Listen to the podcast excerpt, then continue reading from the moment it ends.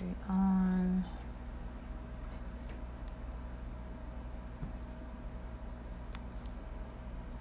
On on.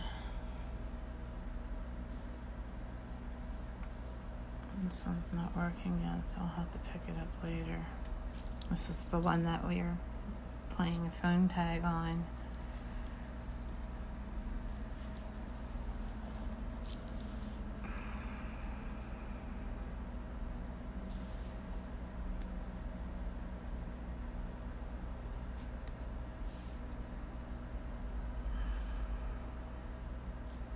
Okay, finally.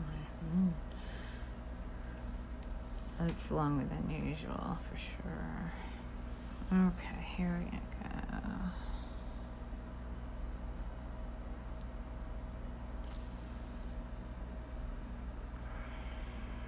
Okay, I don't know. Uh, I get this weird message that my Wi Fi network isn't connected, and that's BS because I just did this anyway.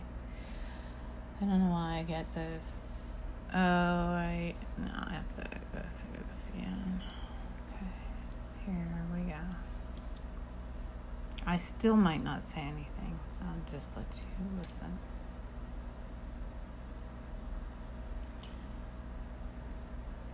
Because I don't know. How much responsibility do you feel that you have, particularly guys the alt right, who, as you say, some of them have enjoyed your work, and say, No, "I'm not one of, haven't. I'm not one of you guys. I'm not with you guys." They haven't enjoyed my work.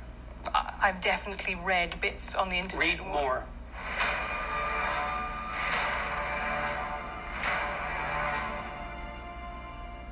You've sold 2 million copies of 12 Rules for Life. You have 800,000 followers on Twitter, 1.4 million followers on YouTube. What is it that you're selling that so many people want to buy? I don't think I'm selling anything. Well, I went to a show where you were where you were selling tickets to your show, so people are willing to pay a lot of money to see you speak. You know, what is it that you think that people are, hungry for? They want to hear from you. They're hungry for a discussion of the relationship between responsibility and meaning. And Um, we haven't had that discussion in our culture for 50 years. We've concentrated on rights and privileges and freedom and impulsive pleasure, and those are all useful in their place, but they're shallow, and that's not good because if people are moored shallowly, then storms wreck them, and storms come along. So I'm talking to people about how they can build a foundation underneath them that works, and and uh, people need to know that because otherwise their lives are harder than they need to be. What is it that you have that no one else has? What are you offering that no one else is right now? Well, I think I think that is what I'm offering. Uh, that that's not part of the public discussion, you know, and it's grounded in my clinical knowledge. So I've been a clinician for a very long time, and I'm, I'm familiar with the works of most of the great 20th century clinicians and a reasonable amount of philosophy and a good swath of literature. And I'm a credible scientist, and so I can bring that all together. And I've tried to bring it all together and to make a case for the significance of individual life and the psychological necessity of courage and nobility and responsibility. These things that sound old fashioned, but are old fashioned in the best sense. They're old fashioned because they've lasted forever and they're absolutely necessary. And people need a call to responsibility because they need to mature. They need to want to be adults. You know, and I don't think we do a very good job in our culture of making a case for why it's a good thing to be an adult. And two things really made you famous, which is first of all is the book Twelve Rules for Life. The second one I think was a, an interview that went viral with Cathy Newman of, of Channel Four News, which she talked about Joe men and women. podcasts help plenty. Right, he's got a big, big following. But that was, I think, really fascinating that interview because it was specifically about men and women. And you said at the time, you know, YouTube skews very male and your fan base is very male. Is that still the case? Are you still mostly primarily talking to men? Um, I would say the talks are probably 60 40, 65 35 male to female. The book sales, I don't know. I doubt it because usually it's women who buy books, although men do buy nonfiction if they buy books. We don't know the demographics on the books. Um, but the book has definitely expanded my um, audience, I would say. Um, and that's a good thing as far as I'm concerned. I mean, I never set out specifically to talk to men, my students for most years at university have been primarily female. I think most of my graduate students have been female. It might be about 50-50, but I think it would probably tilt more in the direction of female. So it wasn't like it wasn't something I set out to do. Um, I think though that, as I said earlier, well, I can't tell how much of it is merely a consequence of the fact that YouTube skews so male. It might also be something to do with the call to take on voluntary responsibility. Um, I'm not exactly sure why that would be more necessary for men right now. I think it might be because our culture confuses men's desire for achievement and competence with the patriarchal desire for tyrannical power. And that's a big mistake. Those aren't the same thing, even a bit. So, and it's very inappropriate psychologically and sociologically to confuse them. So, Well, one of the things I want to come back to is this idea. So that you say in the book, you know, there is masculine order and feminine chaos. No, actually, I say that those are symbolic representations of the two things. Right. Okay. So why? Why is order masculine? Um, I think it's because our primary social hierarchy structures are fundamentally masculine. And that's not the patriarchy.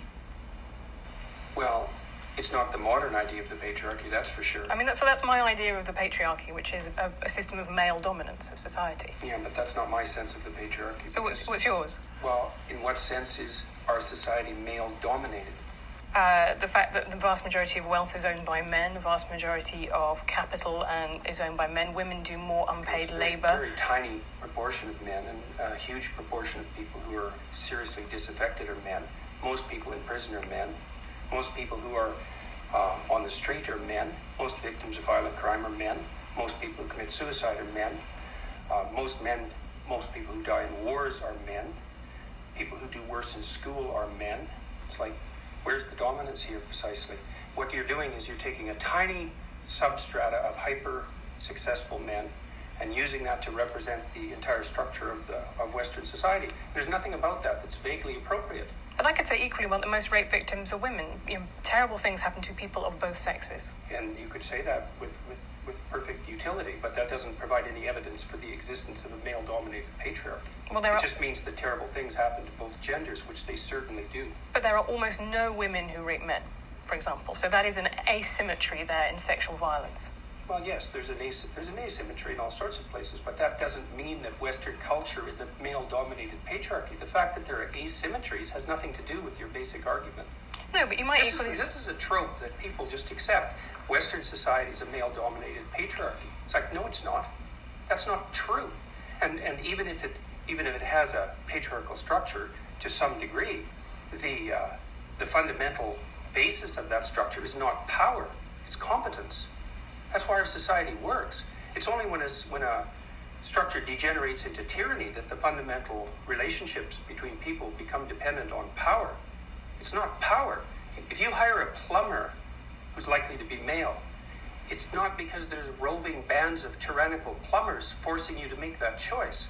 And it's the case with almost every interaction that you have at the face of our culture. You're dealing with people who are offering a service of one form or another, who are usually part of the broad middle class, and who offer, and what you're looking for is the person who can offer the best service, and you can find it. It's not a consequence of being dominated by anything that's tyrannical. And, and then again, our culture, our Western culture, um, which is by no means perfect and certainly has tyrannical elements like all cultures do, is the least tyrannical society that's ever been produced, and certainly the least tyrannical society that exists now. So, where's the patriarchy exactly in all of this? Well, saying that it's the least tyrannical society is not the same as saying it's not a tyrannical society. That's exactly why I said it was the least Right. tyrannical. But that's what I mean. So you haven't debunked the existence of patriarchy. Then you've said that actually now is better I don't for have to debunk it. women. You have to demonstrate its existence. Okay, well, let's go through it. I'm writing a book about feminism in the moment. Uh, until 1919, there were professions that women were barred from. They simply were not allowed to do it. Until 1880s, Why would you blame men for that? Because who was in those professions? Who was guarding entry to those professions? Who was worried about losing their status if women became doctors? It was that emancipated women in the 20th century, just out of curiosity. Well, a couple of different things. I think it was technology. I think it was the pill helped enormously Okay, because it did that- gave when was that developed? one in the 60s. Right, so that And- wasn't 1919. No, but I also think it was a series of legal changes that started in Britain with the Married Women's Property Act, which said for the first time women are full legal beings under the law. They can own property. And that to me is a structure that has continued throughout from a time when women didn't have the same legal rights as men to now when they mostly do, but culture still lags behind it. I don't think you and I are necessarily talking at such cross purposes. It's just that your conception of patriarchy, as I see it in the book, is that quite a lot of men are quite nice and they do nice things for women.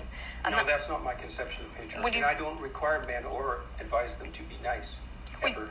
Well, you do talk about the guy who's the tampon king, the sanitary towel king of India, right? I wouldn't call that nice. Okay, what call you- that brave. Okay. Did you read about his life when he was trying to develop that? Yeah. God, it was absolutely miserable, and he did it anyways.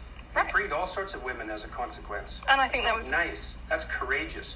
That's noble. That's visionary. It's not nice. I think it is, it is also nice. I think it is also Well- something that is, you know, is, it is uh, uh, honouring your social obligations. Um, I'm not so sure that that's a social obligation because many other people would have done it had it been a social obligation. It, he, he said what he was concerned about. He saw that his wife was suffering with her monthly period and had to choose between feeding her family and taking care of herself properly and chose to feed her family and thought he would do something about that. That goes way past nice, especially given what he had to suffer through to do all the experimentation that produced his, his eventual technology. So, like, I, this whole patriarchy thing, I think you have no idea how pernicious and dangerous it is. Well, no, You I know, don't. men I really don't. Go. Throughout history, have fundamentally cooperated to push back against the absolute catastrophe of existence. A terrible death rate, the, the probability of chronic starvation, early death, disease, the difficulty of raising children, with all the death that was associated with that, and to look backwards in time and say, well, basically what happened was men took the upper hand and persecuted women in this tyrannical patriarchy is an absolutely dreadful misreading of history. It's a terrible thing to teach young women, and it's a horrible thing to inflict upon men. I mean, I absolutely disagree with you. I think that's like saying slavery in the US was actually most people cooperate. Well, no, you didn't. You had a system where one set of people owned another set of people, and until women got full legal rights, they could own property for themselves. They could work. Essentially, they were owned. They were You're first owned by their fathers and then by their husbands. status to the domination by men. You Yeah. already said that you thought that what emancipated women primarily in the 20th century was technological revolution. No, not primarily, but that's one of two. I think that's It's two not things. primarily, eh? No, you I- don't think the pill was a primary force in the emancipation of women, I think or it the was- invention of of tampons, let's say, or the or the provision of proper sanitary uh, facilities, uh, toilets, and that sort of thing.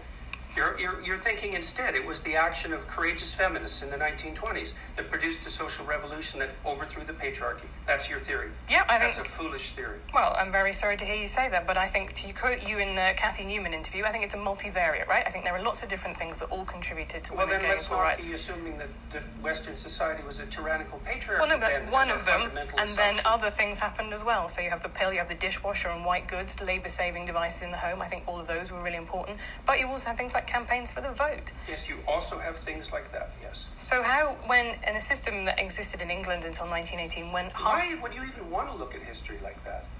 Like, what, what's your what's your goal? because I think the people who don't look at history are condemned to repeat it, and I think that we are. we're gonna. What are we gonna do? do? Repeat the the persecution of women? That you Yeah. think that's a realistic possibility? Yeah, we're sitting here. How do you see that? We're sitting here in America, right, where we've just had a fifth judge appointed to the Supreme Court who is now anti abortion, he's now conservative. I think that abortion rights are absolutely fundamental to women being able to function as full humans in society, and I think that is now under threat in America. I think it is extremely smug and complacent to think civilization has peaked, it's all upwards from here. Yeah. Well, um, good luck with that. I suppose. it's a living. Like I, you know, I uh, there are lots of people who agree with me. There are lots of people clearly who agree with you.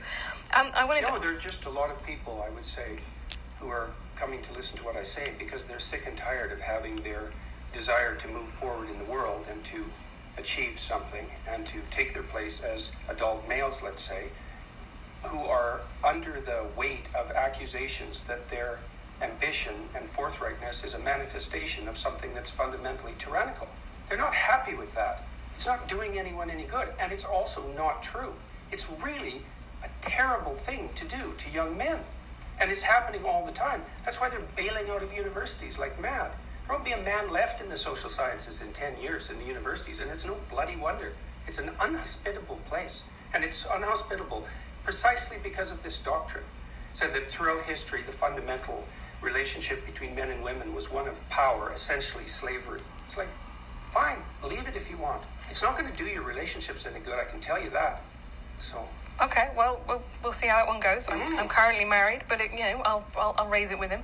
Um, I think the university's example is a really fascinating one because you talk in the book about the fact that now women are a majority on two thirds of college courses in the US. Uh, and you know, I've also seen you saying, well, you believe in equality of opportunity, but not equality of outcome. Maybe it women. isn't only that I don't believe in oh. equality of outcome, I think it's an unbelievably pathological wish and doctrine. Right, And it's but- very okay. dangerous. History has demonstrated exactly how dangerous it is. Equality of opportunity is something that anyone with any sense would support, but equality of outcome, it's So what's your problem with there not being? beyond belief to, to, to support equality of outcome. Okay, so what's your problem with there not being enough men in the social sciences? Uh, perhaps women are just cleverer. Perhaps that's why there are more women at university, right? be. Under your doctrine, I don't think that, but that's Well, I think the logical problem extension of your have with it doctrine. Isn't the fact that there's an unequal distribution. The problem I have with it is that the reason that men are bailing out is because of the prevalence of the doctrine that you're espousing. That's the problem I have with it. It doesn't matter that much. They will bail out. I don't see any way that the universities are going to redeem themselves in the next decade. So, and, and maybe that will be fine, but I doubt it. We'll That, see. that seems extremely pessimistic when the majority, the numbers of people going to university just generally are going up. Yeah, well, that's not going to last for very long. Why not? because it's too expensive and the universities are doing all sorts of things that aren't um, acceptable, mostly racking up the price, ratcheting up the price.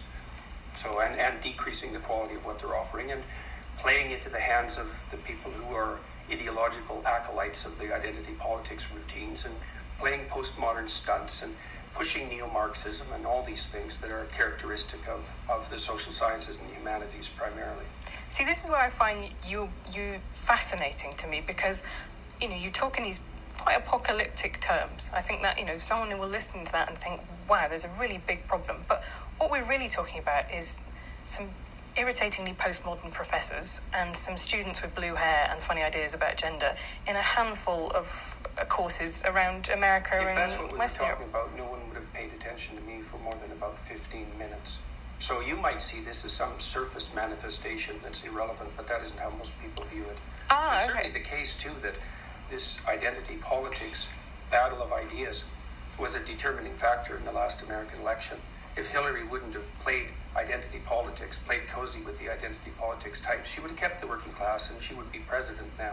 So these aren't trivial issues by Okay. any stretch of the imagination. It's not just some kids having a decent time while they're being creatively rebellious at university. It's a much deeper problem than that. The doctrine, the doctrines that I'm opposed to are predicated on, well, one assumption they're predicated on, it's probably the primary assumption is that the best way to view history is as the domination of a tyrannical male patriarchy, and that's true also particularly of the West, which is a doctrine I find absolutely unpalatable and historically absurd, biologically ridiculous, and ungrateful, among other things. Who's, ungra- who's ungrateful? Sorry, in that who is being ungrateful? Look at what you have. Right. You live in the best society that's ever been created. You know, I was reading about some Indonesians. I mean, do you mean me as a woman or me as a mean 21st us. century person in, in the world? I mean us, yeah. I mean, I'm You- incredibly grateful for what I have, but to me, the project is of it a politics is. construction of a tyrannical patriarchy? You're grateful for the productions of a tyrannical patriarchy. How does that make sense? Because I think life is good, I think it could be better. That That's that's what being a fine. progressive that's a perfectly means. reasonable proposition. But I guess But you. that isn't commensurate with your claim that you're the beneficiary of a tyrannical patriarchy. Why not? How can it be good if it's the consequence of a tyrannical patriarchy? Tyranny isn't good, is it? I mean, that's the definition of tyranny something that isn't good, and yet it's produced all these things that you're grateful for. Like, doesn't that contradiction contradiction bother you? Where did where did what was good come from? Where is well? I think from I think I'm benefiting actually from a lot of things that I don't support that are unearned privileges in my life. I think that's absolutely true. Like your job? Like I have a very good job. I had a loving family. Who, Quit. who well, I don't think that's going to do the world any good, is it? That's a hell of a fine rationalization for your privileged position. Oh well, fair enough. But I, you know, if You could trade it off with someone who's less privileged. I That'd could. be a start. I could I could do that, and and uh, but I don't I don't want to, and I and I won't, and I don't think Why I should be expected to. Why not? Is it okay for you to occupy a position of privilege in the patriarchal tyranny? And if it is, is it because you're female, or is it just because it's convenient? Well, let me tell you my political philosophy. I'm a, I guess I'm a social democrat. So what I believe is that you should, if you have a good life, you should try and pass that on. I believe in a progressive redistributive tax system, for example. It was once said by Lord Mandelson in British politics, you know, New Labour was okay with people being filthy rich as long as they paid their taxes. Now, I'm kind of less okay with people being filthy rich. But Define what I do, filthy rich. Well, that, I think I would leave that You're to... probably in the top one-tenth of 1% of people who've ever lived on the planet that would constitute filthy rich by historical standards. Okay, but I'm not so sure where, that where I'm going the line exactly? be able to help the Neanderthals at this point, really, by giving up some money. But this is my point: is that what I believe is, I believe in a structure in which people who have had a good life and had lots of advantages should pay that back, pay that forwards. Which I think is the message that you preach as well, right? You have responsibilities, and if you've had like us. A, right, a lot of advantages in life. civilization as a tyrannical patriarchy. It's not purely a tyrannical patriarchy, That's for sure. is it? It's purely not. Right. That's exactly the issue. But why would you when deal you describe it as a tyrannical patriarchy, then you make a case that it's purely that, and that's exactly what's ungrateful. Why it's is- not purely that at all. Why is saying that something has elements. elements of this make That the same as it being is said. purely That that? isn't what's being said. Merely to define it as a patriarchy implies unid, unid, unidimensionality, and to insist that that's also tyrannical doesn't offer a balanced viewpoint at all. Well, I think that's probably where, yeah, I think that's probably where your disagreement comes with this, which is because I do not see it, it in that way. I do not see that as univariate at all. I see it as one Then why element of call it a patriarchy? Because it describes an overarching structure. Does it? Yeah. And what if the patriarchy is fundamentally composed of women? Is it still a patriarchy? No, that would be a matriarchy. Would it? It- So let's say we take a patriarchal structure, like Yeah. the medical profession, and we fill it primarily with women. Is it then a matriarchal structure? What makes it a patriarchy to begin with? Is it the hierarchical structure? Is it the fact that it's mostly men? Is it the sociological structure? Or is it the fact that it's mostly men? Well, I think that's really interesting because male primary school teachers, for example, only 15% of them are men. And I interviewed some of them for my book. And you know what? They report exactly the same things that women do in male dominated offices, right? They say, people have conversations that I feel excluded from. I feel stigmatized, like I shouldn't be here. People look at me askance when I say I'm a primary school teacher and I'm a man. You know, they kind of reel back. We all make those implicit associations. So So if it is if it is a structure that's dominated by women, that is also a tyrannical patriarchy. I think in that case, then men have a, a way. They should be able to complain about the fact that a very female-dominated office leaves them feeling out too. Yeah, feeling left out So too. how do we get something that isn't a tyrannical patriarchy? If it's composed of women, then it's a tyrannical patriarchy, and if it's composed of men, it's a tyrannical patriarchy. We're kind of out of options. Right, but well, or you could have a blend, an office in which a blend of people of both So if it's work. 50-50, then it's not a tyrannical patriarchy. No, not 50-50. I'm saying that people. Uh, 40-60. I'm saying that so there is clearly when there's only 15% of male primary school teachers, they do feel marginalised and excluded. So So you think the defining hallmark of a tyrannical social structure is the predominance of one gender, and if that was if that was relatively equalized, then all of a sudden it would be a free and and open institution. I don't think that that male primary school teachers are being tyrannised. I do think they are being marginalised, and I do think that they feel excluded and so stressed what do you do by about that. that? Well, this is what I mean. I think actually, and I'm, I'm, I'm surprised you don't agree with me on this, that actually having more male primary school teachers would be a really good thing because boys need role models, actually, particularly boys who don't have a father figure in their life. That's really important for them to have a stable adult who shows them what it's like to be a man around the place. Could be, but you shouldn't achieve it as a consequence of preferential hiring. No, I don't think it would need necessarily need to be preferential hiring. I think it would nec- it would probably be about making that job, breaking down the stigma to entering that job. I think teaching is a really interesting example. It was seen at the in turn of. daycares when I was 18, 19. Right. You know, there were no men in it. And how did that make you feel? I loved it. Yeah. You know, the kids, I used to wrestle with the kids, which of course you can't do now because everybody knows that that would just be a catastrophe. And I used to draw them pictures of monsters and they'd line up for that. And I liked working with kids quite a lot. And I didn't care whether it was female dominated. I've been in female dominated my professions my whole life. Right. I think. haven't felt marginalized as a consequence. Well, then you have been lucky, and I, I have talked to people who have Might be luck. the opposite. Might be careful con- conduct as well. Explain that more to me. Well, why would you assume that it would be luck? Well, if I say that you know there is a, a statistical analysis, and I've talked to a broad range of people, and you know you would always expect outliers at either end. Some people have had a really terrible time. Some people have had a really brilliant time. You know, Everybody one else of in the the middle. things that I've strived to do is not to become resentful. Well, that, I, okay, that's very good. I have to say that your Twitter feed does not give me that impression. You come across as somebody who takes criticism very much to heart. Is that true? I don't think you have any grounds for that suggestion. I mean, you've seen my interviews online. If I was someone who took criticism at heart, I'd be in a lot more trouble than I am now. In what way? Well, I've been criticized endlessly for two years. I've been in scandals. I've probably been in, I don't know how many scandals in the last two years. and had unbelievably contentious interviews with journalists online, on TV, on radio, in podcasts. If I was someone who couldn't tolerate criticism, the evidence for that would already be clear. I Twitter is a strange social network. I've kind of pulled myself away from it. So it's not an easy place to conduct yourself with as much grace as you might. And I think it's it sort of rewards impulsivity because it's maybe it's because of the constraint on, on characters or something like that. So I think that people tend to show their worst on Twitter and, and and some of that's a consequence of the of the structure of the technology. I think I certainly agree with you. I think that's something that we agree on there. I think people are rarely at their best on Twitter. No, and you know I pulled myself away from it quite a lot in the last month, um, mostly for to see why. You know, I, I kind of kept an eye on Twitter, all the social medias, media networks for the last few years, partly to see. Well, I'm trying to monitor what's happening around me, I suppose, is probably the right way of, of thinking about it, and to see if I'm making mistakes and how they might be rectified. But I don't think Twitter's been good for me, and I don't think it's I don't think the reply function on Twitter is useful, and I think the fact that so many people on Twitter are anonymous is not a good thing at all. Do you So- think you'd be less angry if you went on Twitter? That's something I think quite a lot. I'd be just, I would be co- come into contact with less things that annoyed me on a daily basis. Oh, I, I think there's no doubt about that. Yeah, yeah. I, I, I think that's definitely the case. And I've talked to other people who've pulled back from Twitter and experienced the same thing. I don't know what it is exactly, but there's a there's something about Twitter that seems to really heighten the desire of people to be provocative. Hmm. And maybe it's the case that only people who are feeling irritable respond. You know, we don't know. You know, like if you put up a post and a thousand people read it, certainly a thousand people don't respond. A few people respond. Well, maybe maybe it skews way over to those people who had a bad day. Like we have no idea, right? Because it's a communication channel that no one understands. We're not evolved to understand it. We're not evolved to use it. We don't. We can't interpret it.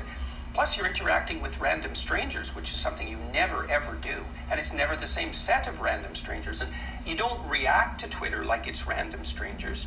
You react to Twitter like it's a person that you know, and it isn't.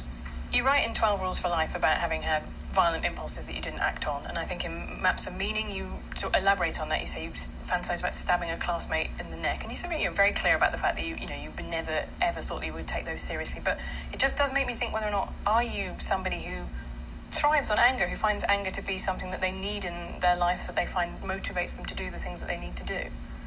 Those are two different questions. Okay, you can answer them both. One is whether I thrive on it, and the answer to that is most certainly not.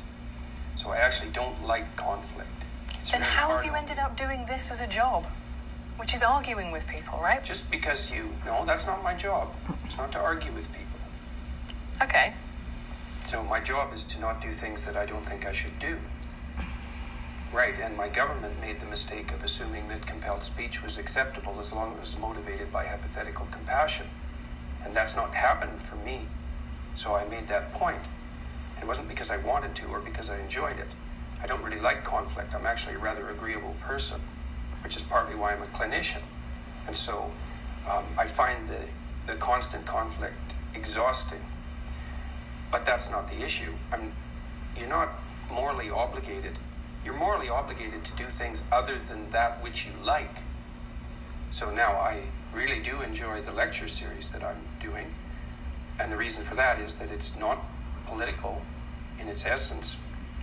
I'm trying to do everything I can to bring people who are trying to develop a vision for their life together and to encourage them to act more responsibly, but, but not in a finger wagging sort of way, but because I've come to understand that the meaning that sustains you in life is mostly to be found through responsibility.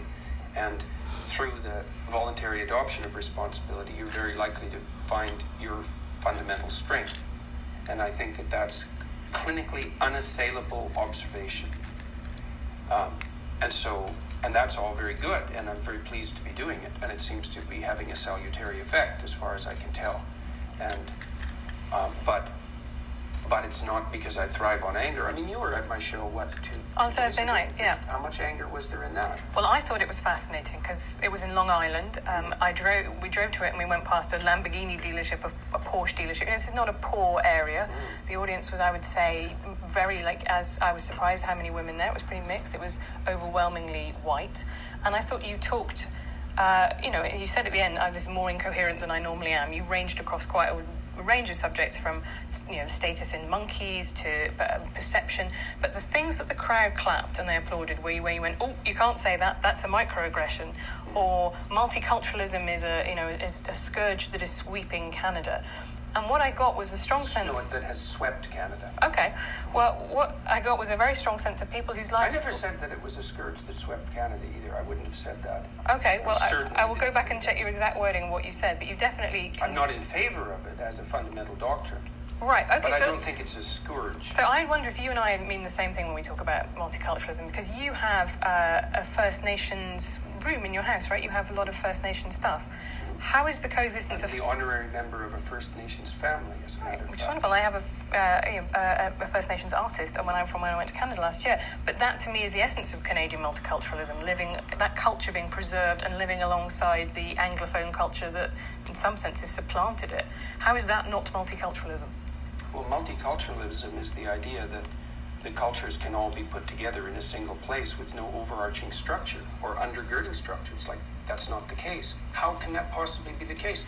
That defines the situation in the world, and the world is full of war. So how does how can that possibly work? If you're going to bring people together and they're going to be and they're going to exist together in harmony, they have to be playing a game that everyone plays that everyone knows the rules for. It can't be 10 different sets of rules for different people. That isn't going to work. So it's it's absolutely naive to believe how if that worked, the world wouldn't be full of war. Well, before we had, you know, multiculturalism, we still did have war. War, in fact, war is, No. as Steven Pinker, I'm sure you read what Steven Pinker says, you know, this is the least violent time in human history. So Yes, something well, that's is, a consequence is of the working. patriarchal tyranny. well, t- if you think the patriarchy's been eroded over the last hundred years, maybe that's what it's down to. Maybe you could give some credit to it for that.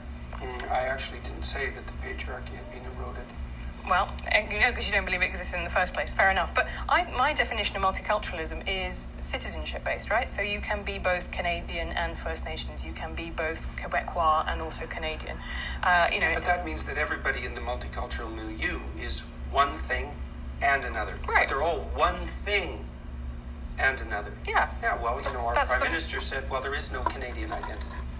It's like, well, okay, what is it that unites us? Well, Well, nothing. We all protect our cultures. It's like, well, that leads to war. Okay, That well- doesn't only lead to war, obviously, but unless you have people operating within a shared framework of perception and value, they can't cooperate and compete uh, peacefully. I, there's, I don't understand how that's even a disputable topic. That's how you organize people. Okay, I, I think if that's what he said, that's what Trudeau said, that is a dumb thing for the Prime Minister of Canada to say when you are Prime Minister of Canada. I Yeah, you might you might say that. would agree alright. much more with what Barack Obama said when he said, you know, I'm trying not to make a red states America or blue states America or white America, or black America. I'm trying to make a United States America. That to me Yes, is the Democrats are very good at that. well, they they They've try. played identity politics for the last twenty years. All they've done is inflame tribal tribal tendencies, as far as I can tell. So he can say that, but it isn't obvious that it's the case. It's not obvious to me at all that one of the consequences of Barack Obama's presidency was a reduction in racial tension in the United States. No, I wouldn't agree with that either. I think a lot of people found having a black college-educated professor very alarming and threatening to their idea Well, of themselves as of them the to dominant group. to stop them from voting for him twice. No, that is very true. But again, It's fundamentally true, right? It's it's really the crucial issue at hand here. no, but he built a big coalition of white, well-educated liberals and people of color. I mean, that is the, that is the Democrat Well, electoral. how do you explain the rise of racial tension in the United States then? Well, I think it's caused by a lot of things, not least of one of which is the Republican Party inflaming it. You talk about the left playing identity politics. I think the right play identity politics all the time. The right doesn't dominate the universities. No, but it dominates. Trump, but Donald example. Trump is president, so realistically, Donald Trump is hardly a typical Republican. No. He, I would say that he accomplished. In fact, most of, for most of his life, if I remember correctly, he was a Democrat. right. I don't think he has any so we're not political. going to blame Donald Trump allegiance on the right wing. Okay, but I'm going to say the rest of the Republican Party are also quite happy to play. I would say white identity politics. They go. They did not du- dump him as their candidate when he said Mexicans. They're not sending us their best people here. They're rapists, right? The whole idea of the United States, it said, I think a beautiful thing. All men are created equal, but it meant men, and it meant specifically white men. Women and black people could not vote. The US was founded on identity politics. This is not some new concept that has come along in the last 20 years. The United States wasn't founded on identity Yes, it was. That's absolutely absurd proposition. The United States was founded on the same principles that, um, what would you say, that, that played their powerful role through the development of, of, of English democracy. And that was nested inside a Judeo Christian view fundamentally presumed that both men and women were made in the image of God and that all people had divine value. And it took a long time for that set of ideas to fully manifest itself in the political realm. But to consider that a manifestation of identity politics is, I, I, I can't imagine why you would possibly do that. I don't consider that a manifestation of identity politics. I consider having a constitution that says only some people are citizens to be a manifestation of identity politics. Well, what do you think changed it across time? And, and, and, look, let's get our definitions straight here. You can't lump all occurrences of uh, non equal treatment into the category of identity politics. Identity politics is a very specific thing. It's really only existed since the 1970s. You can't go back into to 1770 and say that the founders of the American Constitution were playing identity politics. They were You playing say- politics that was based on identity. That's my definition of identity politics. that's politics. not the definition of identity politics unless you pay, play fast and loose with the definition. Identity politics is something that's in. No one talked about identity politics 20 years ago or 30 years ago. It's a new term. You, you can't say that people's proclivity to identify with their group is identity politics. That's just tribalism. And that's like, who knows how old that is? A million years old. 500,000 years old. And you're going to call tribalism identity politics? Well, that's not helpful. If you want to talk about tribalism, we could talk about tribalism. But identity politics is something that's nested inside a particular political view of the world. It's got a Marxist basis, and it manifests itself in postmodernism. And it emerged in the American Union, France first in the 1970s, and then has swept through the American universities and increasingly the rest of the West since then. That's identity politics. If you want to talk about tribalism, that's fine. I'm not a fan of tribalism, which is why I don't like the identity politics types. And I don't care if they're on the right or the left. I think the right wing use of identity as the primary marker for human categorization is as reprehensible and dangerous as it is on the left. My problem with the left at the moment, the fundamental problem with the radical left, is that they're hyper dominant in academia. And that's not good. And that's not my opinion. You can go look at Jonathan Haidt's data and see for yourself. And he's as moderate a person as you could hope to find, and probably less prone to anger than me. And, and I agree with you. I find a lot of students phenomenally irritating, but I would question how much power they have i- It's in contrast to the things that I find more worrying that are happening in the world today, right? Or even the professors, right? Even Look, professors. 20 year olds don't have that much power, but they're not 20 forever. 10 years later, they're 30. And And- 20 years later, they're 40. Right, And and- whatever happens in the university happens everywhere five years later. And very, very sadly for people in my politics, left wing politics, what happens to people as they get older is that they've traditionally got more conservative. So I don't think you can make a case that the, the, the current, where people are when they're 20 today is actually going to be the ideology that takes them all the way through their life. That's never been the case. No, but it'll be, far. lo- it'll be around long enough to do plenty of damage, like it already is. Okay, but So- even if we accept that students and their POMO professors are quite annoying, which I think is probably I agree, something I agree not, with they're not on. just annoying.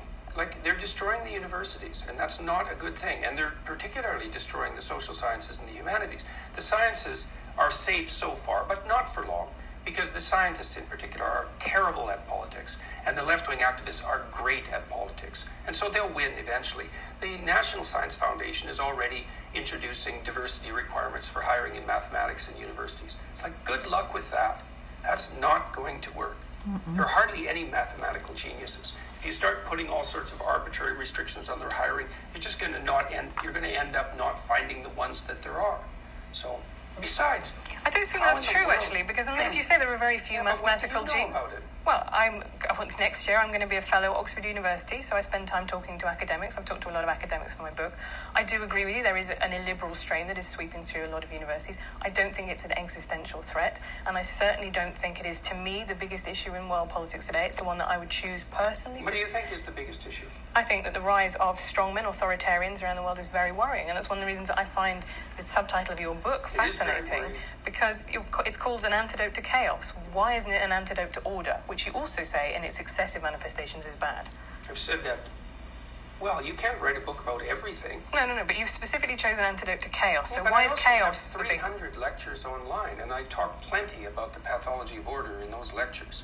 Okay, but so I'm just I'm no saying. fan of authoritarian strongmen, that's for sure. Well, that's good, but I do think that the way that you talk about order in the book is something that people will take away from it. Be specific. Okay, so let me think. Um, the way that you talk about natural dominance hierarchies in lobsters. Let's get on to the lobsters because I think that the, the the thing that people take away from that is male lobsters compete for female lobsters, and that says something about society now. That's, that men need to be dominant in, in society because if lobsters do it, then there is something that we can read about humans from There's that too. nothing in that chapter at all that suggests that the way that men should succeed in human hierarchies is a consequence of the exercise of power.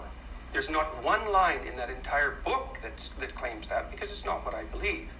Most human hierarchies, as I already pointed out, are hierarchies of competence, not power. Okay, so That's me. why we don't live in a patriarchal tyranny.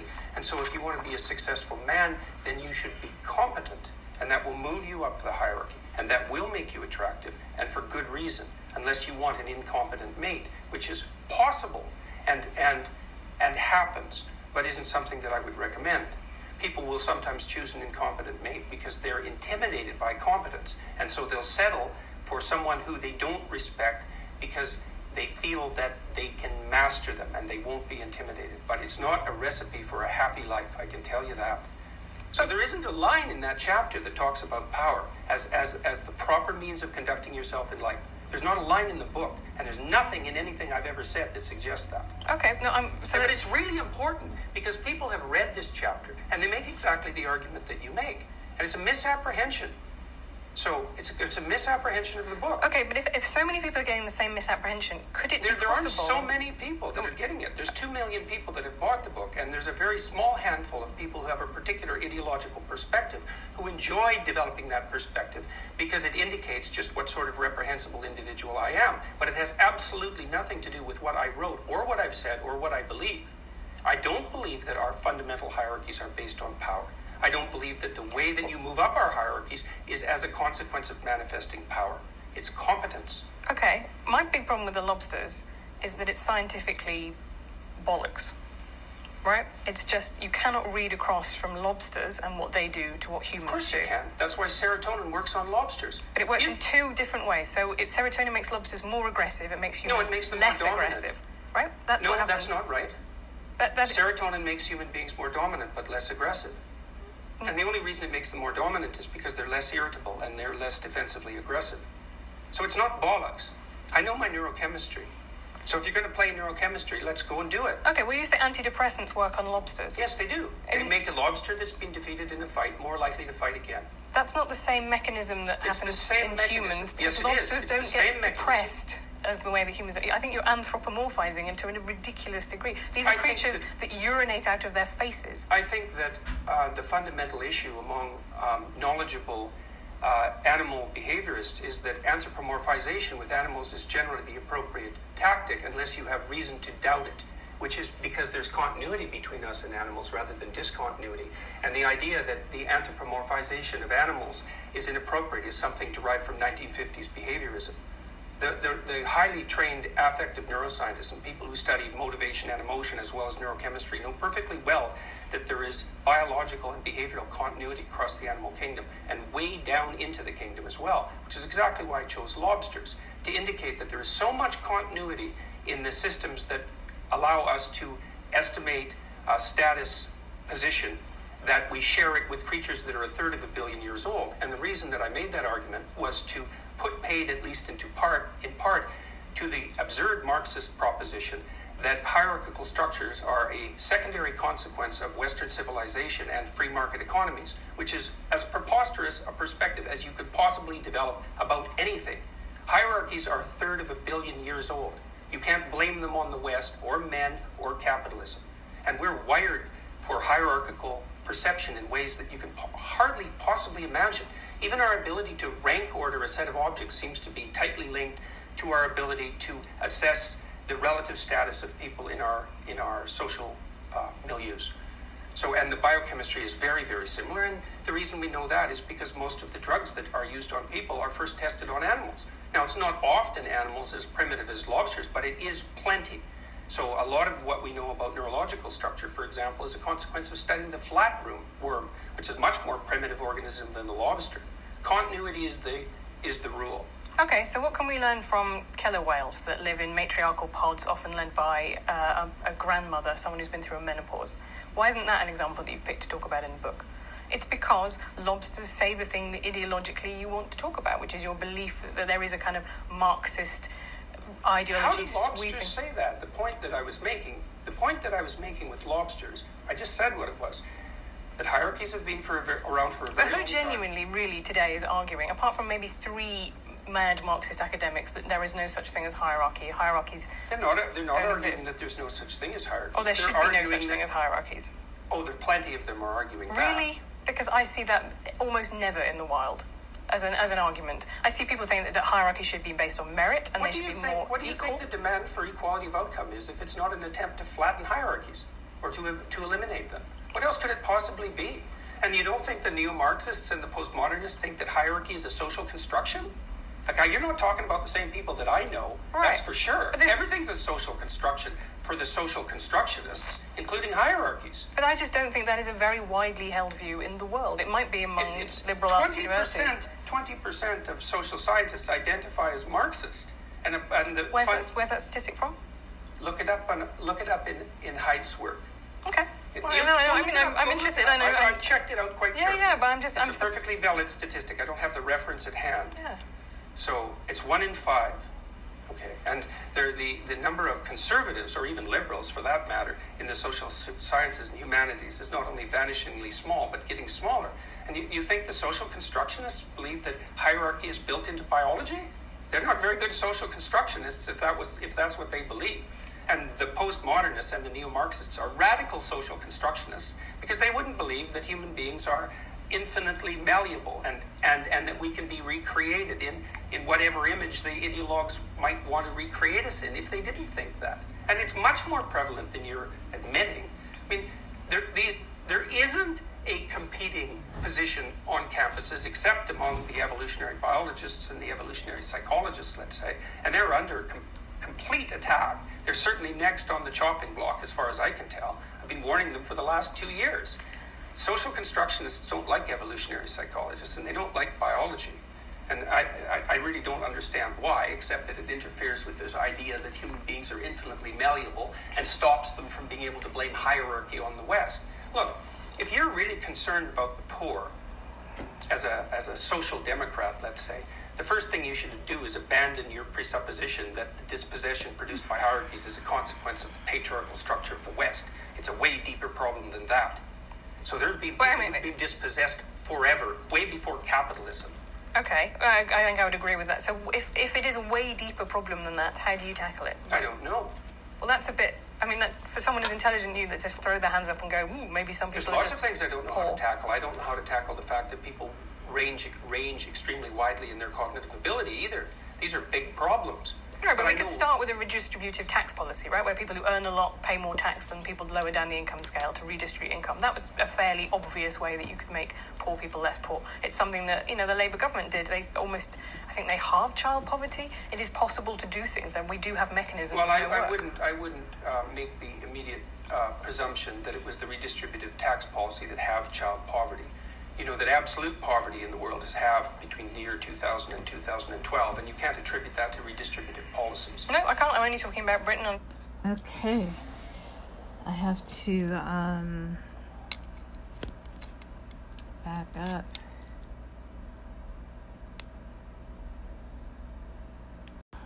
Hello, hello. I have a technical issue. Yeah. Technical issue at hand.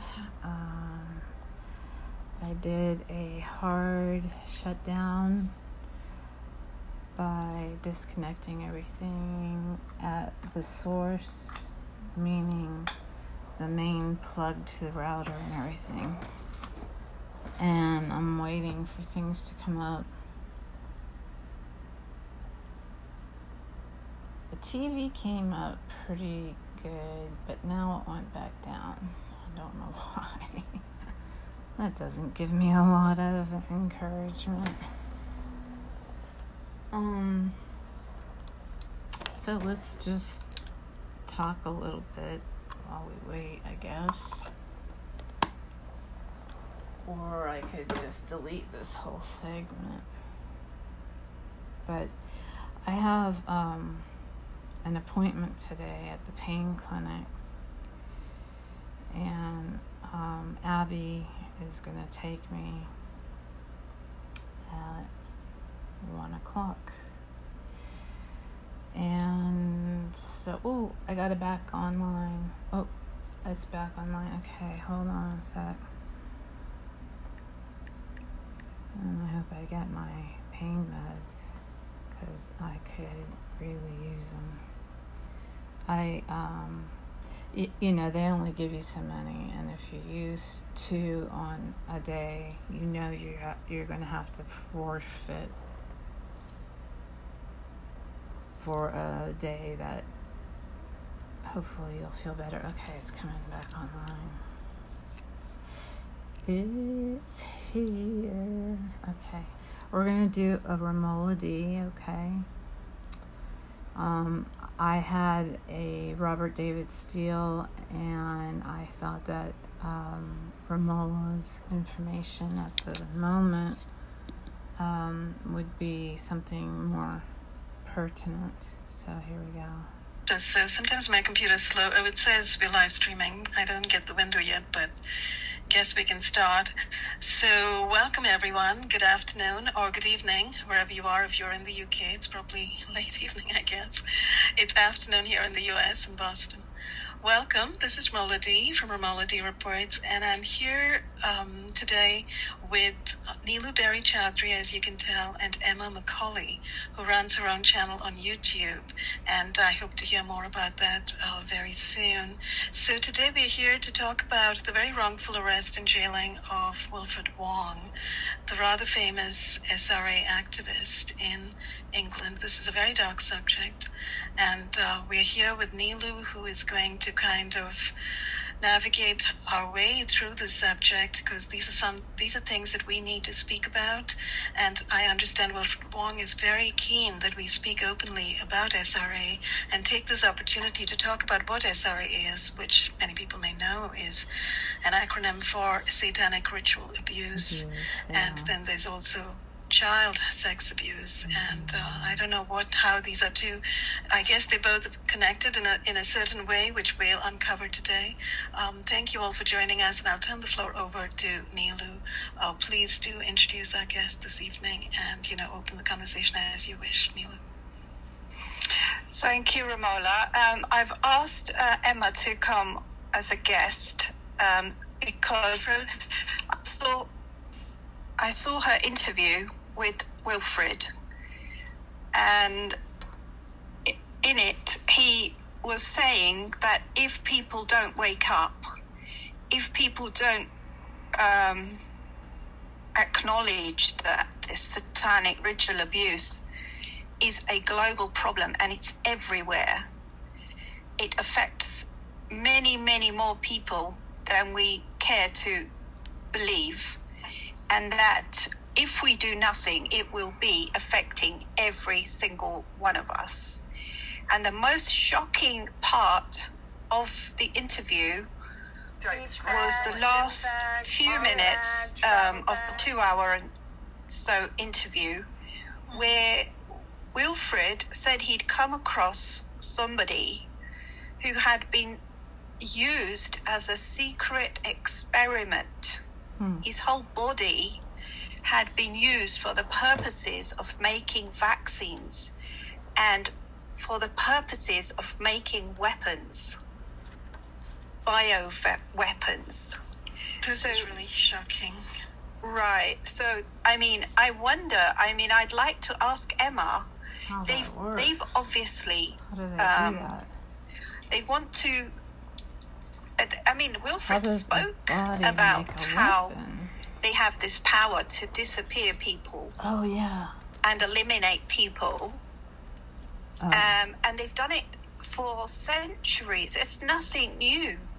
What they've done to Wilfred and the child rescuers and the media, the coordination between uh, the the publications, the, the, the wrongful facts of the publications, and the literal, you know, conversion from a child rescue to a child kidnap.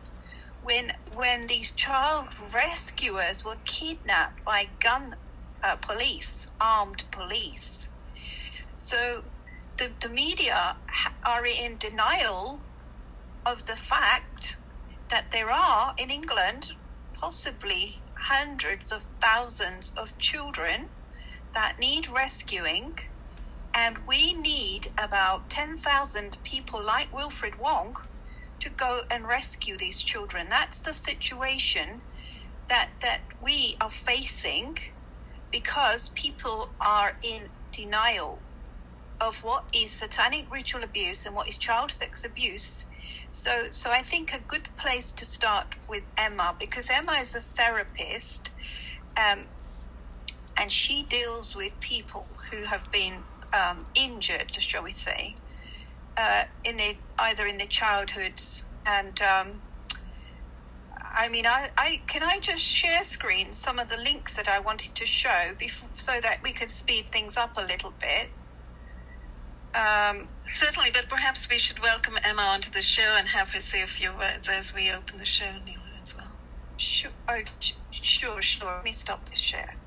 Okay, so yeah, I think it would be good if Emma did, did you know, s- explain um, about her interview with with um, Wilfred and h- how we can get him out. Basically, this is about turning around. This is this, you know, like we want him released. This is about acknowledging um, sorry acknowledging the problem and and turning it around and and going to rescue these more of these children and getting people like wilfred released okay thanks Hi. Um, thanks for having me on the show, Romola.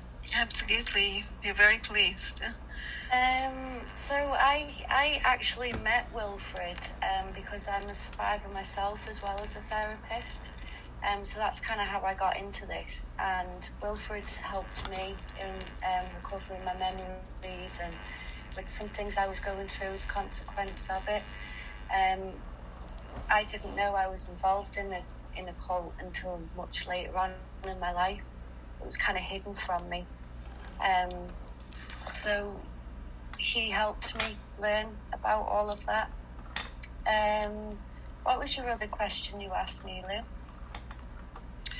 I was going to say, um, in in the interview itself, the the discussion uh, with Wilfred was about public awareness um, needing to, you know, to stop the crimes, serious crimes against children.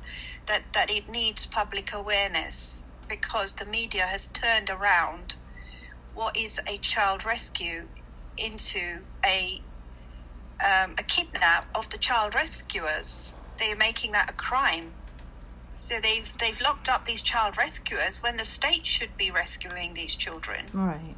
From these. people. As he he talks about but they're the not connection between the because they're part of police, the corrupt police who are heavily involved in these kinds of kidnaps of child police. rescuers. And then he talks about the protection provided by the Freemasons. So, so it, I'm, I'm just asking in your um, you know, your conversation with him, he talked about, for example, how the Prime Minister of England, Edward Heath, was protected all throughout his life. All the time he was an MP, Prime Minister, the word satanic did not exist. The word ritual did not get, get connected. Mm. But these these were, you know, these are these have got worse. He was saying it was so bad, it was everywhere in the UK, and that uh, if we didn't stop it, it's going to be in our future generations as well. They're basically going to be enslaved. So, yeah. um, I'm just asking you that you know they've taken Wilfred Wong as, as like a show off. They're showing off that that we should back off. We shouldn't talk about satanic ritual abuse. Otherwise, they're going to kidnap anyone who talks about it. That's what they've done for centuries. So, um, you know, what can we do? What do you think we can do to bring about the awareness of this? It's and you know the the the actual connection between this this COVID nineteen thing and he said it was run by Satanists. The sat- it's a satanic agenda. This whole thing. Yeah. So he you know he was talking about that person that was that was um, not just satanically ritually abused, but was used as a secret subject. So you know. It, maybe we could start with the definition of what is child sex abuse, what is satanic ritual abuse, what what are the crimes that they're committing, and people don't really put their mind to, they don't really want to know, but they're there, they're happening. They're, the thing is, they're happening to babies and children who don't have a voice, and they're murdered even women are prostituted and pornographied and then they're snuff movied and they're murdered and there's there's nobody to to listen to them. These beautiful women you don't ever see them again you know?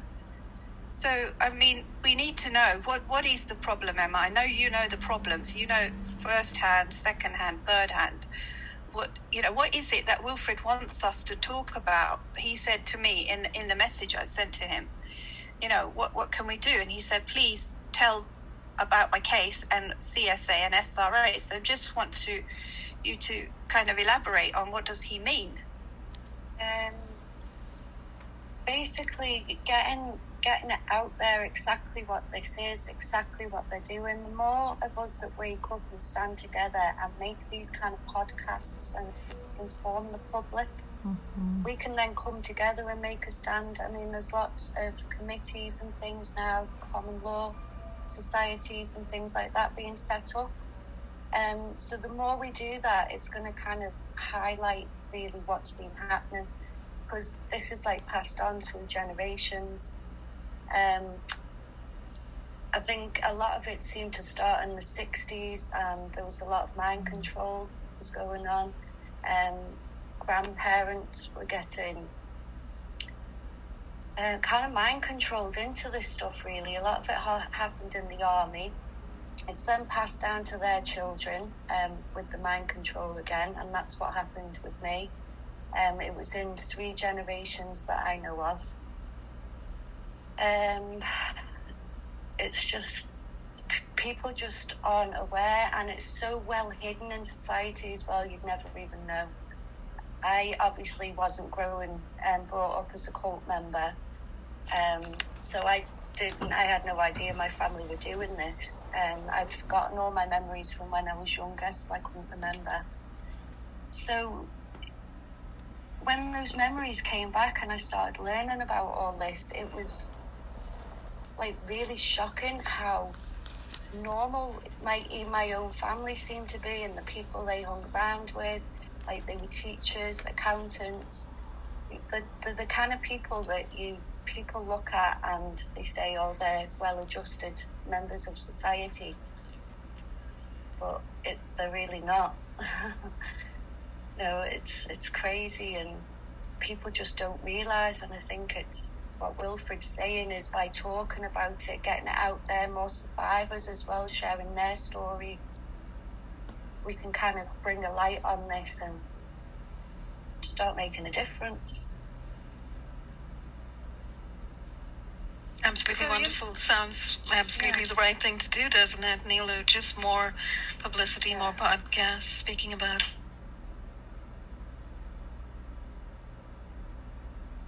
So Ramola just froze there for a split second. Um, You're freezing it. oh. Uh, we're being hacked, it seems like. So, Yeah. yeah. Okay. Um, so shall I just do some screen shares about this uh, interview Sure. that Emma gave with um, Wilfred? if that's good with them. Um,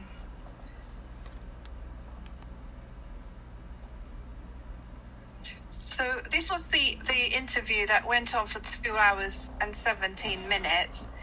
And in the blurb there, um, you know, is this, is this bio about him being a barrister and campaign. He campaigned, he said he campaigned about four times in Parliament and uh, this was his email address before he was kidnapped and his website is there c-a-s-r-a so i've got his website here. He he seems to you know be doing a lot of voluntary work saying if you're a victim of sra experience great difficulty obtaining justice against your abusers you can contact us to discuss possible ways in which we may be able to support your struggle for justice.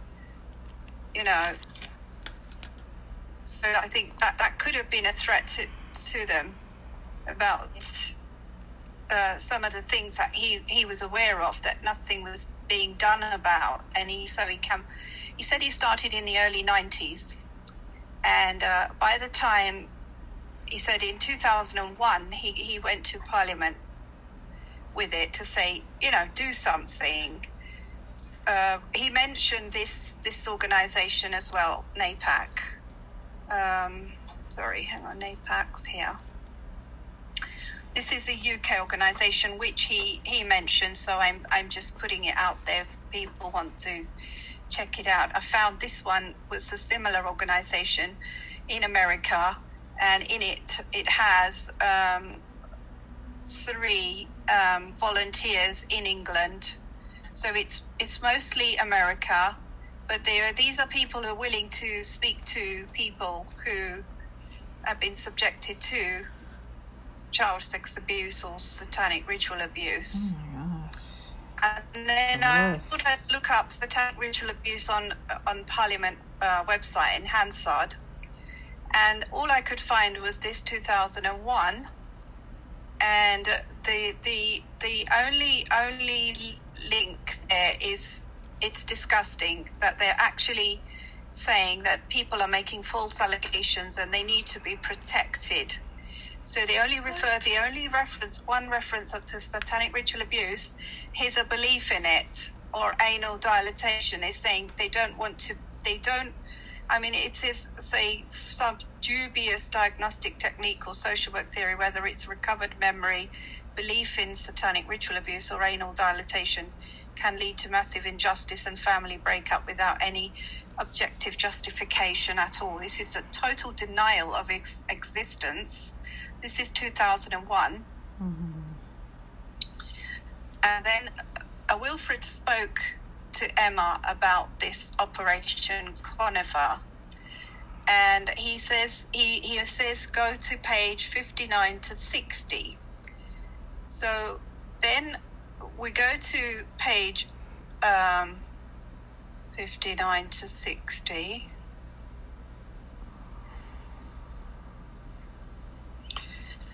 And this was to do with um, Sir Edward Heath, the Prime Minister of England, about the Wiltshire Police. He said they spent a million pound on this operation, and literally most of the victims had died by then. Um, so they they go on about you know pay that's page 59 to 60 and then he then we go to page 80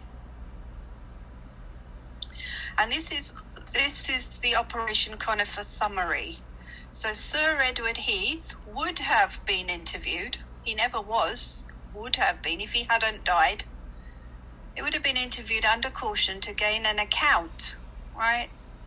So he died when he was 89 um, so these are all the allegations. It's 1961 all the way to 1992. The these were the allegations that uh, he was an MP for Old Bexley and Sidcup. Um, he was a politician for 30 years. He, he was an MP for mo- for 40, 40 odd years, and wow. he was. I've got his. Um, I've got his uh, wiki wiki here. Okay. Um, so he he was uh, in office for four years, 1972 74, as the Prime Minister. He was the leader of the opposition mm-hmm. from 74 to 75 and um, leader of the Conservative Party from 65 to 75. And he went on father of the House of Commons up to 2001 and as Member of Parliament uh, from 1950 to 1983, so 33 years. That's pretty amazing, isn't it? So a very established member of parliament and former prime minister, etc. Highly protected member, it seems like.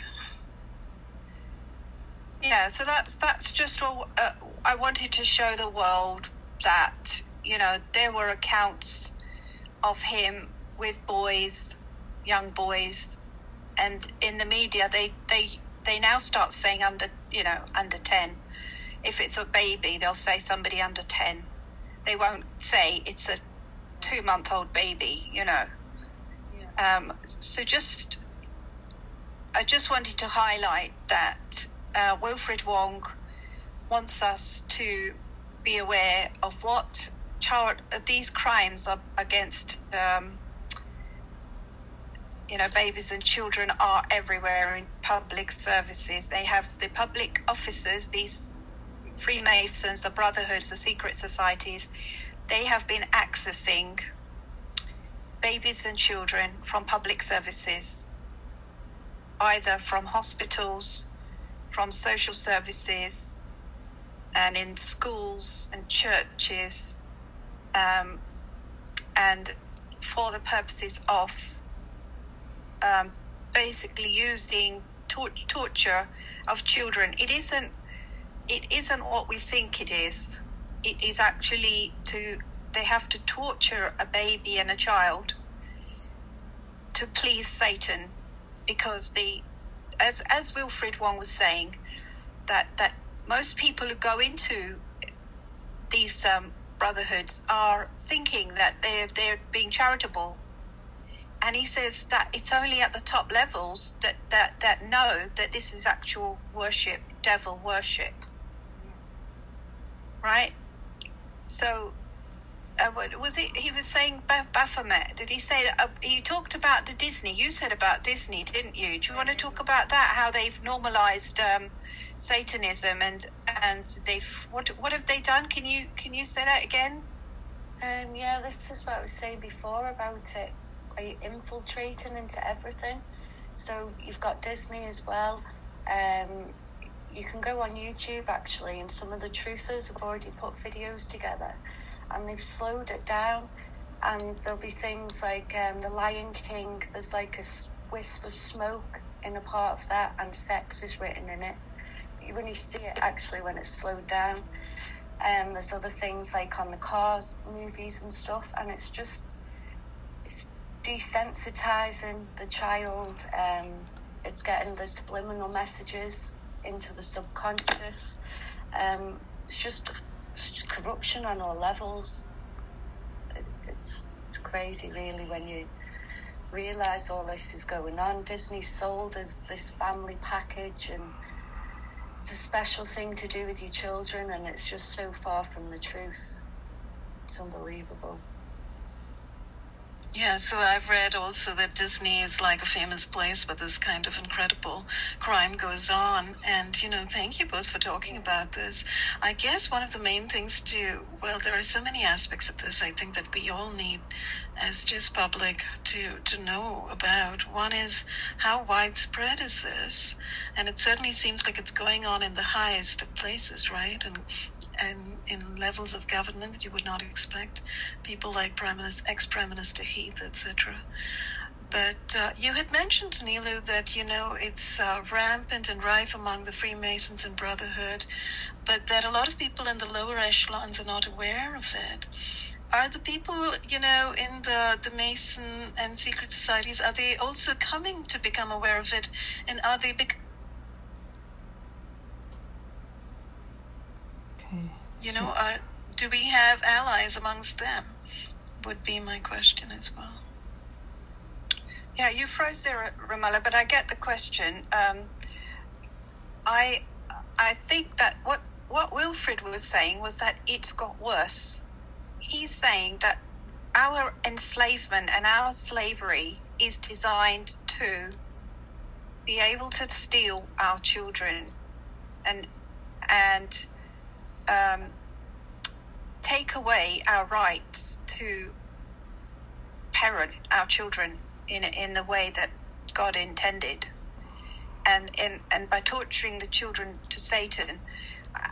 I, mean, I I just watched your your podcast as well, Ramona, the one you just live streamed as well, and you know, um, um, Ellen El, Ellen mentioned Yes. about the financial system. It is linked to the financial system. It is if you look at how much the politicians are earning they're on a quarter of a million a a year when benefits benefits I, I have to live on 40 pound a week you know it's like 2000 pound how how is that possible that the politicians who are aware that crimes are being committed against babies and are silent and I am aware and I'm not silent and I've been punished and tortured and falsely prosecuted and made homeless and almost killed on many occasions. How come, you know, I only get forty pound a week to live on?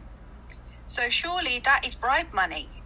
That that quarter of a million is bribe money because Uh, it's to silence them because they all knew. It's blood money. It's Do you- money. It's satanic. Do you think it's a it's a toss up between them all knowing and them all partaking? they they're all aware of it. I mean, Hansard does not have does not recognize that that babies are tortured. I mean, do you want me to show you pictures of my baby niece? You know that Operation Conifer report that you just showed us, uh, Nilu, it's rather remarkable. Or was it the UK Parliament r- report that simply denies that this actually is indeed real? You know? They're kind of trying Absolutely. to sweep it under the rug over here as just reports, what conspiracy theories, probably, quote unquote, things like that. Well, they treat it as a mental illness. If if children start to a belief and and a a fiction, Okay. you know, a delusion, a delusion, a psycho, psycho uh, psychopathic um, mindset. When people say that they've been satanically ritually abused, they're tre- they're given drugs to wipe out their memories. They're sectioned. They're locked away. They this is how how they dealt with them. Um, say fifty years ago, they were locked Does up in this- asylums. Does this also, um, is this also your experience, Emma, in speaking to people? Um, do you find cases like this where the children are actually encouraged not to speak about it? Yeah, um, I was encouraged not to speak about it. I did speak out a couple of times, and because of the types of people that were involved, I always spoke to the wrong person, so I never got help. Social services didn't believe me because both my parents were teachers. Um, the police, I've gone to the police over the years, and they didn't believe me and that was in the Isle of Man. Actually, a lot of my abuse took place over there, so that's very well hidden and tight knit over there. Um, also, my experience when I I actually tried to report my abuse last year when I remembered it all, and my children were taken into care. Um, Oh no. police order. Um, they are home now. They're going home to their dad. I've still got a fight in court. Kind of comes with the territory, really. Um, Uh, there's another woman that's approached me recently. She's also, I met her through Wilfred and I've been helping her. Her daughter was abused in a school and she went to the police. She brought her daughter to be examined, and while she was there, social services turned up and took her daughter just for reporting SRA. So she's fighting now in court trying to get her daughter back. She's been accused of making it up. The daughter's seven. She's been accused of being making it up. And you know exactly what this is exactly what you both are talking about and what Wilfred has spoken about that social services is really criminalizing and penalizing those children who come forward, those families who come forward, and kind of trying to suppress this, right? Suppress notice, public notice of this actual crime. And ultimately, it comes down to crime against children, right? Crime against yeah. children at the level of sexual abuse, and of course, this extreme torture, which has become known as satanic ritual abuse. Wow. Yeah, and it keeps a tight hold of you as well. It, it's hard to social services. Sorry, sorry. It's hard. The, it keeps when you're involved in satanic ritual abuse. When you're the um, survivor of it, they keep a tight hold. Like it's so hard to break free, even when you're aware they will try everything they can to either make you want to go back to them because they've made you so reliant on them. So they'll put things in place so you know you you just feel like you need to run. You've got there's all these kind of things as well that you need to break free from and understand. You know what a survivor's going through. Absolutely. I mean, Emma, thank you for speaking a little bit about this. It sounds like we need to do a separate interview with you sometime so to give yeah. your testimonial and your witness about your own experience. Um, yeah. But it's so valuable to have your voice here. Thank you. Yeah, I mean, I'd like to, you know, uh, call um, more people like Emma. Emma's maybe ask her friends to come along and let's get these children back. You know, I mean, I'm sure, I'm sure the children are in dangerous hands. You know, when they're with social services, these are these are networks. These are global networks. It's not just a national network. They send them abroad. Yeah. Mm-hmm. Yeah, as you know, as you both know, this is not a subject that's even talked about very much in alt media, even. So perhaps this is the time at which it needs to really break wide open, right? And I guess that is Wilfred Wong's hope as well. Um, and it's so connected with everything else that's and this is what i was talking about when i think i was hacked a bit. I was just saying this is another aspect of what's going on with cps and the social services the family courts and how families are broken up. Good um, families get their children taken away from them all the time. And then you have this other aspect where children are being abused by, I guess, bad families, right? Or families that are giving them over to this kind of satanic system and uh, it's hard to rescue children from that kind of system. Did we want to talk a little bit about this particular case where Wilfred was um, wrongfully arrested? Do you want to talk a little bit about that as to, you know, what do you know of this story and this particular family and this child, and you know, how did that arrest come about? Um, Wilfred, from what I've heard, uh, Wilfred was helping a woman that moved over here from Germany um, she'd met someone and they had a son together. Um, it turned out that this man obviously was involved in a satanic cult. Um, she went through the normal process, went through court as usual. Family court handed the child over to the abuser. Um, she was working with Wilfred, and they went to rescue him from uh, Anglesey, I believe it was and they got caught about 200 miles away and it's been turned into kidnap um, of a child under 10 and having a deadly weapon um, which knowing Wilfred nothing could be further from the truth. But they're so good at making these illusions and it's what they do they try and discredit you all the time I think it, we're lucky with Wilfred that there's so much information out there of what he's been trying to achieve that um, you know we can kind of show what he was really doing and not what this article that Nilu's sharing there is is saying. It's just unbelievable. It's just a shock to see it. I mean, here they're saying it was a lorry. That it was in in all the other news. They, they're saying it was a car. Yeah, Uh, a they're saying- carrier, I believe. And then- the mum, they haven't said as well.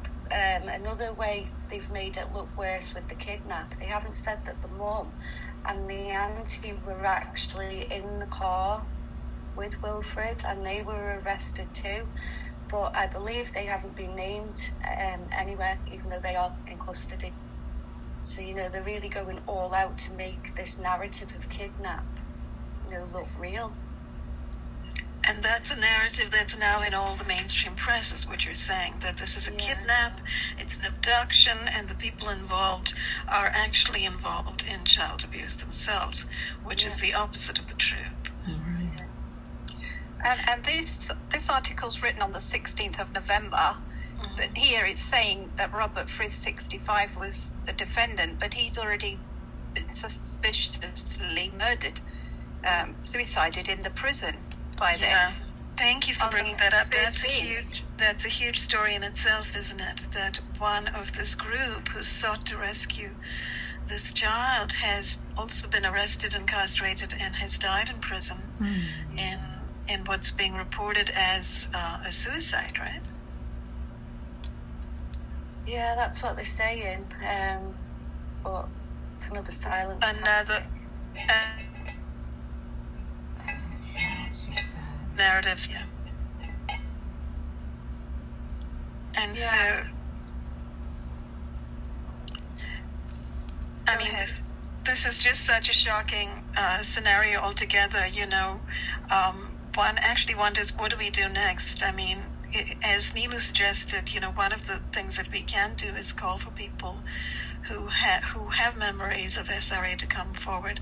It seems like Wilfred Wong was such a leading activist in this space. He actually mm-hmm. interviewed many mm-hmm. right over the years, mm-hmm. and um, I've listened to one of his interviews, and he was talking about how he has been collecting these stories and been connecting with people and so on, and that's part of what you interviewed him on, right, as well. Yeah. So, but he's not the only SRA activist, is he? There are others who are working in this space. Um, yeah, there's a lot more coming forward now. Um, John Wedger. Um, I don't know if you've heard Jeanette Archer as well. Yes. Um, there's quite a lot of us coming forward, and That's wonderful. So people who themselves may have experienced it are speaking out and becoming activists in this space. That's great, and perhaps that's what we need going forward, to you know feature more of their voices and um, to help platform what they know, so that they can spread this information and spread. I think I think kind of.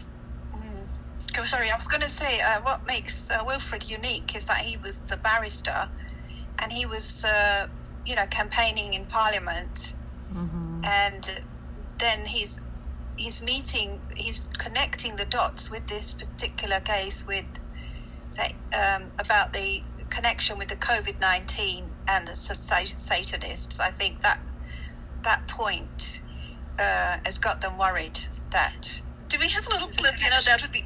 It would be nice if we could play a clip of him making those connections with COVID and the satanic agenda, because I think at this point, many of us who've been following the Great Reset and the Agenda 21, we are aware it's a Luciferian agenda, mm-hmm. right? It is an agenda to techno dominate the entire world and, in fact, connect people at the level of nanotech, neurotech um, to AI and to digital currency and digital enslavement, uh, a very satanic and dark agenda. And the fact that all of this torture is also linked to that is something that, um, you know, would Could- be could great you- for people to know. Could you could you share screen in the link in the chat at two hours two minutes, and I think that's where it starts about the connection. Yeah, two hours, two minutes. Is that the link that you've just sent? Yeah. I hope that's what's coming up. Yeah, I'll be happy to post that in chat. But if you wanted to I play mean, if you bit, wanted to play it, yeah, play play it because uh, my sound doesn't goes the wrong way. It goes starts. okay, I'm not sure. Okay, give me a second while I try to bring that up. I thought I had it up a minute ago and it didn't quite work. So where is it? Oh, is this Emma's show? Yeah. It is Emma's show. Okay. All right. So.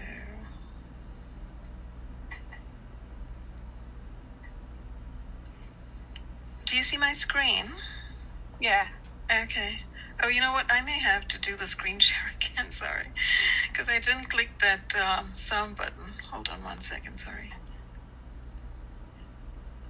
So here we go. Here is the share screen. And um, did you say two hours and something into it? Yeah, about two hours and two minutes.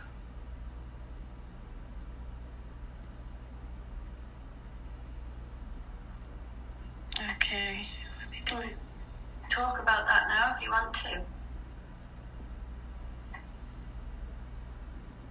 Um, it's up to you, really. Yeah, I don't mind. You don't mind? Because it's just that there's so many. Everybody's talking about COVID 19 and just thinking, Yeah. uh, this, this is just another commentary on COVID 19 or whether we want to talk about something different. But could do, yeah. I, I'm easy either way. You know, if you've got anything you think that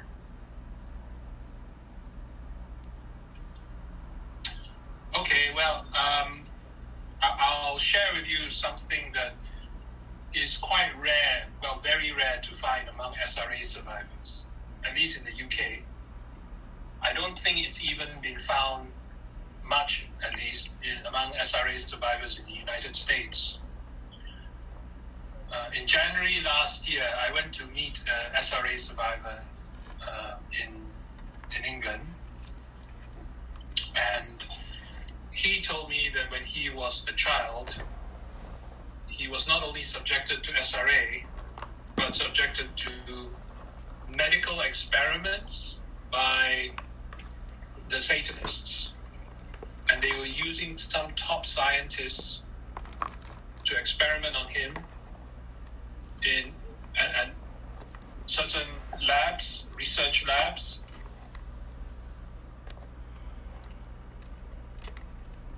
and and showed me, and uh, he talked about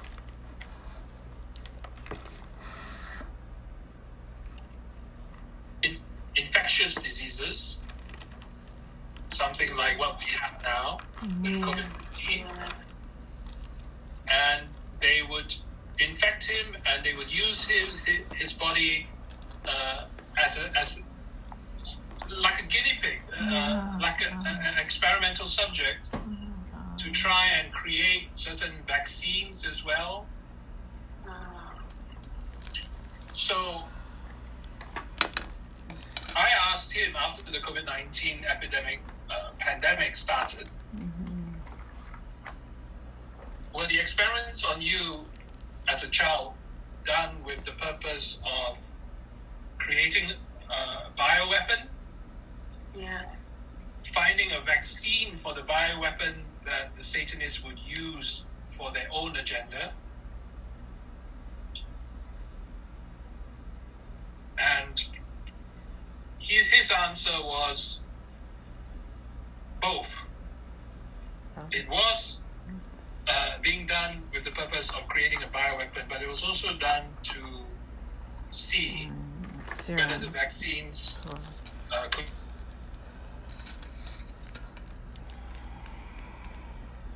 And he was basically confirming to me that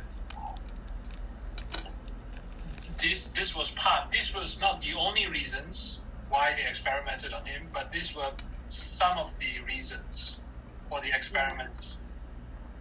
that he was subjected to. I'm not saying that I'm 100% sure that the COVID 19 pandemic was started by the Satanists. I I think it was personally. I would say This has been an agenda. I would say there's a 70% chance, more than half chance, Yeah. COVID 19 epidemic was created by the Satanists. Yeah. I would say that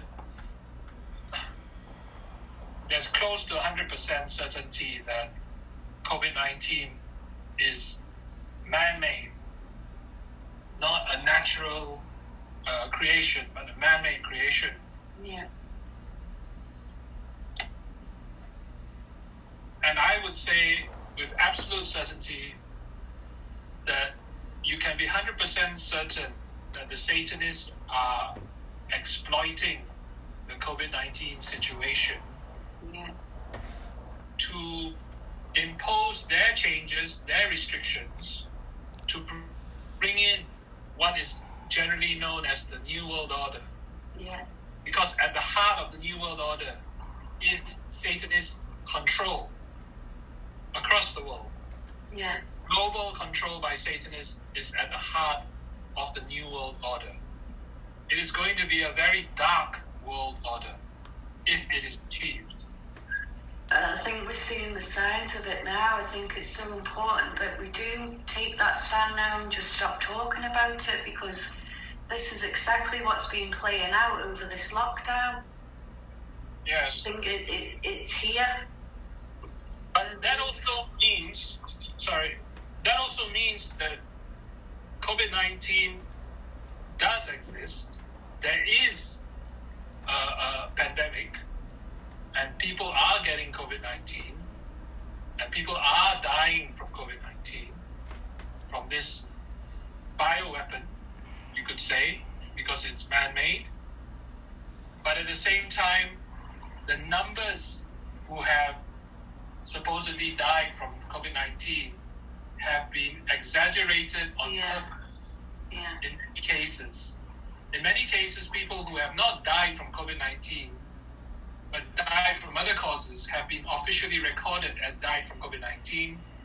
In many cases, people who have died with COVID 19 but not as a result of COVID 19 have been recorded as dying from Yeah. COVID 19. For political purposes, the numbers have been inflated in order to create the justification for more restrictions to be imposed on us, in order to create a fear Yeah. among the public that will make the public be more willing to lose their rights because they're so fearful and they, they hope that the government will protect them from this uh, virus Yeah. And uh, so people are, are willing to just give up long held liberties in the interest of supposedly fighting COVID 19. The actual figures of people who, who genuinely died from COVID 19 are probably a lot lower than what the governments are telling us and what the mainstream media is telling us. Yeah. And this is all to help the Satanists to advance their agenda for establishing the New World Order. Yeah. Should I stop sharing over there? Seventy percent roughly chance uh, likelihood that Once.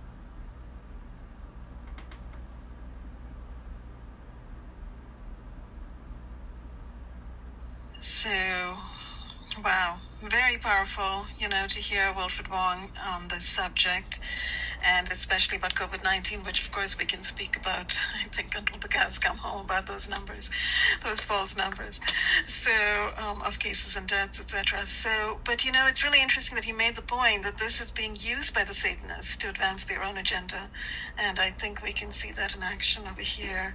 Um, you know, what should we um, highlight further in order to, to really bring the point home that this is a major and important issue that we need to cover further, you know, before we close for today?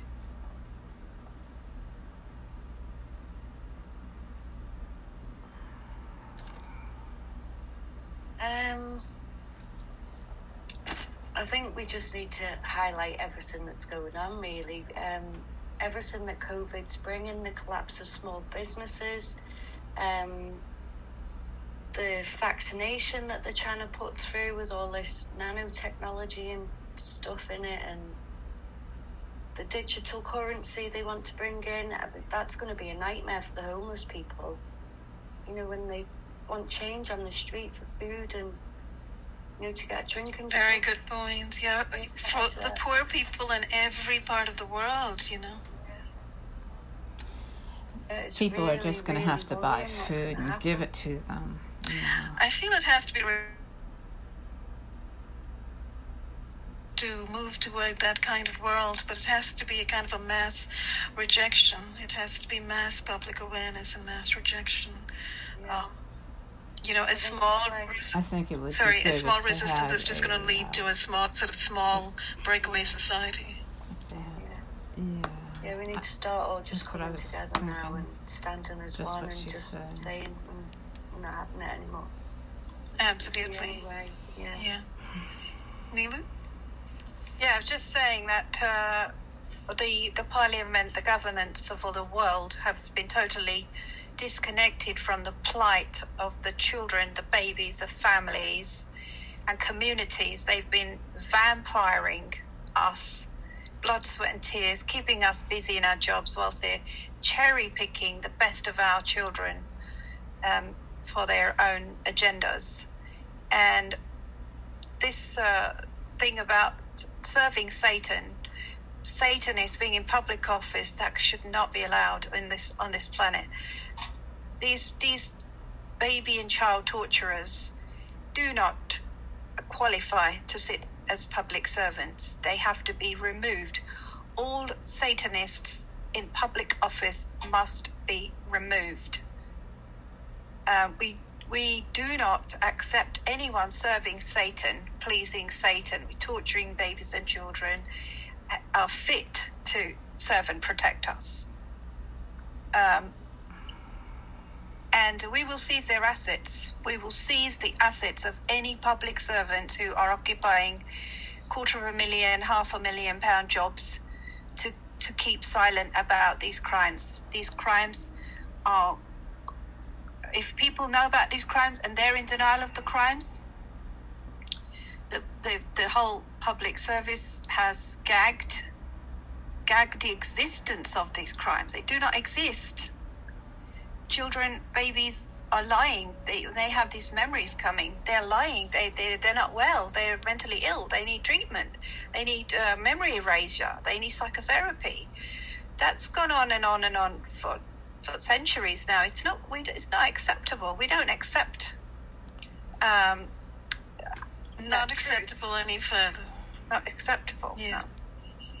That's the mental health fraud, you know, that they they attempt to project on many people who come forward, exposing crimes of many, many different kinds.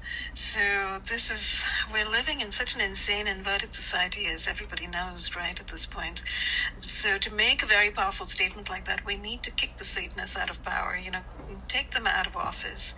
Those Satanists who are just sort of turning a blind eye to these crimes need to be yanked out of their seats of power in Parliament and thrown um, you know, out of the doors of Parliament. Um, in your case, and in the U.S., thrown out of the doors of Congress. You know, so because I'm sure this kind of thing goes on in the U.S. as well. Um, I guess through Nilu's focus and through yours, Emma, we are focusing on what's going on, and and Wilfred Wong's what's going on in, the UK. But this is really an international crime, right, Nilu? Yeah, it, it is also an attack on, on women as well. These Masonic brotherhoods uh, tend to uh, cherry pick uh, the women, the beautiful women, uh, the beautiful, talented souls, angelic souls. They they want to break up the best families. The, the the bigger the angelic souls, the, the bigger the you know when they destroy that family, the bigger the award reward from Satan and Baphomet, you know, that they tend to please by by torture. So all governments and alcohol and drugs have and and porn has has destroyed um, the governments. There, there are no honourable uh, public servants in any governments. No, corporate and- structure, yeah, it's totally destroyed. But what the media paints of governments, of politicians, is so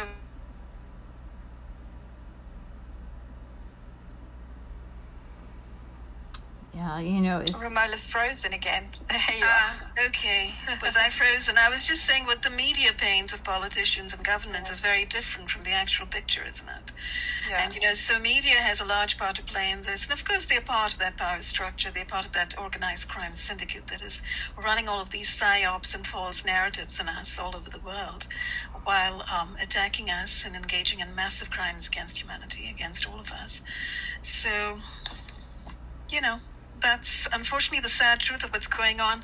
So we need our little podcast, I guess. You know, we're on social media. I guess what we've been relegated to social media, right? To YouTube and uh, WordPress and uh, what is it, Pinterest and uh, Twitter and Facebook. That's where we actually are able to voice our understanding of the truth.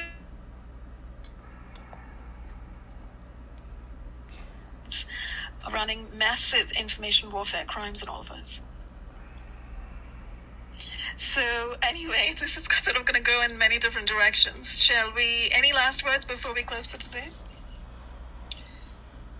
just to say thank you to Emma for coming and and uh, you know talking about this particular case, and thank you to you, Ramola, for putting this up. At, Oh. You know, I know you had a long day today. Yes, thank you very. You're very welcome, Nilu, and thank you very much, Emma, as well. Thank you both for coming forward and speaking candidly about these crimes and, you know, putting your energy and intention behind it. Because, as you say, this information about SRA is very hidden in society today, and you know we need people speaking out continuously and kind of exposing this on and on until the rest of us get it and understand that this is yet one more of the ways in which our children and the best in our society are being something to stop it immediately, right? Yeah. So on that note, thank you so much. Thank you. okay. Um, so it's not just my uh, computer that is um, giving everybody a hard time.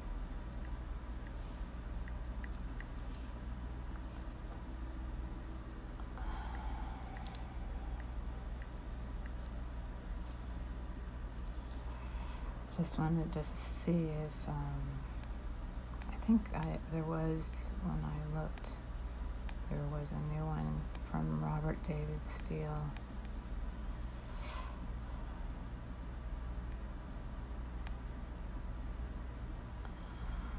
That I haven't played for you. Um, I don't have enough time to play that one. I only have uh, about 45 minutes if I find something fast here. Um, this has been a, a rough day trying to get everything.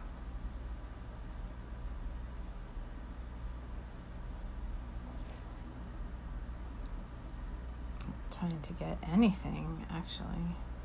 Um, I'm gonna go to. I know Monkey Works has a live broadcast. Uh, I could see if Ben Fulford has anything new today. Let's see.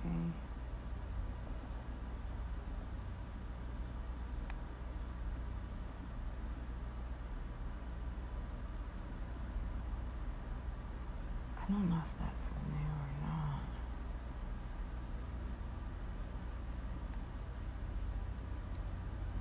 It says one week, but I might have already played it.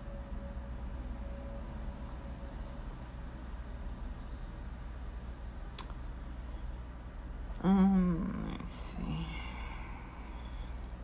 I'm just trying to look um, free fall here.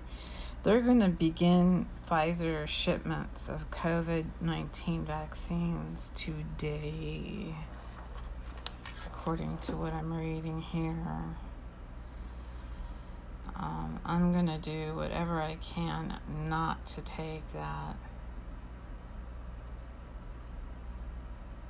because of the live virus. It'll just make me sick.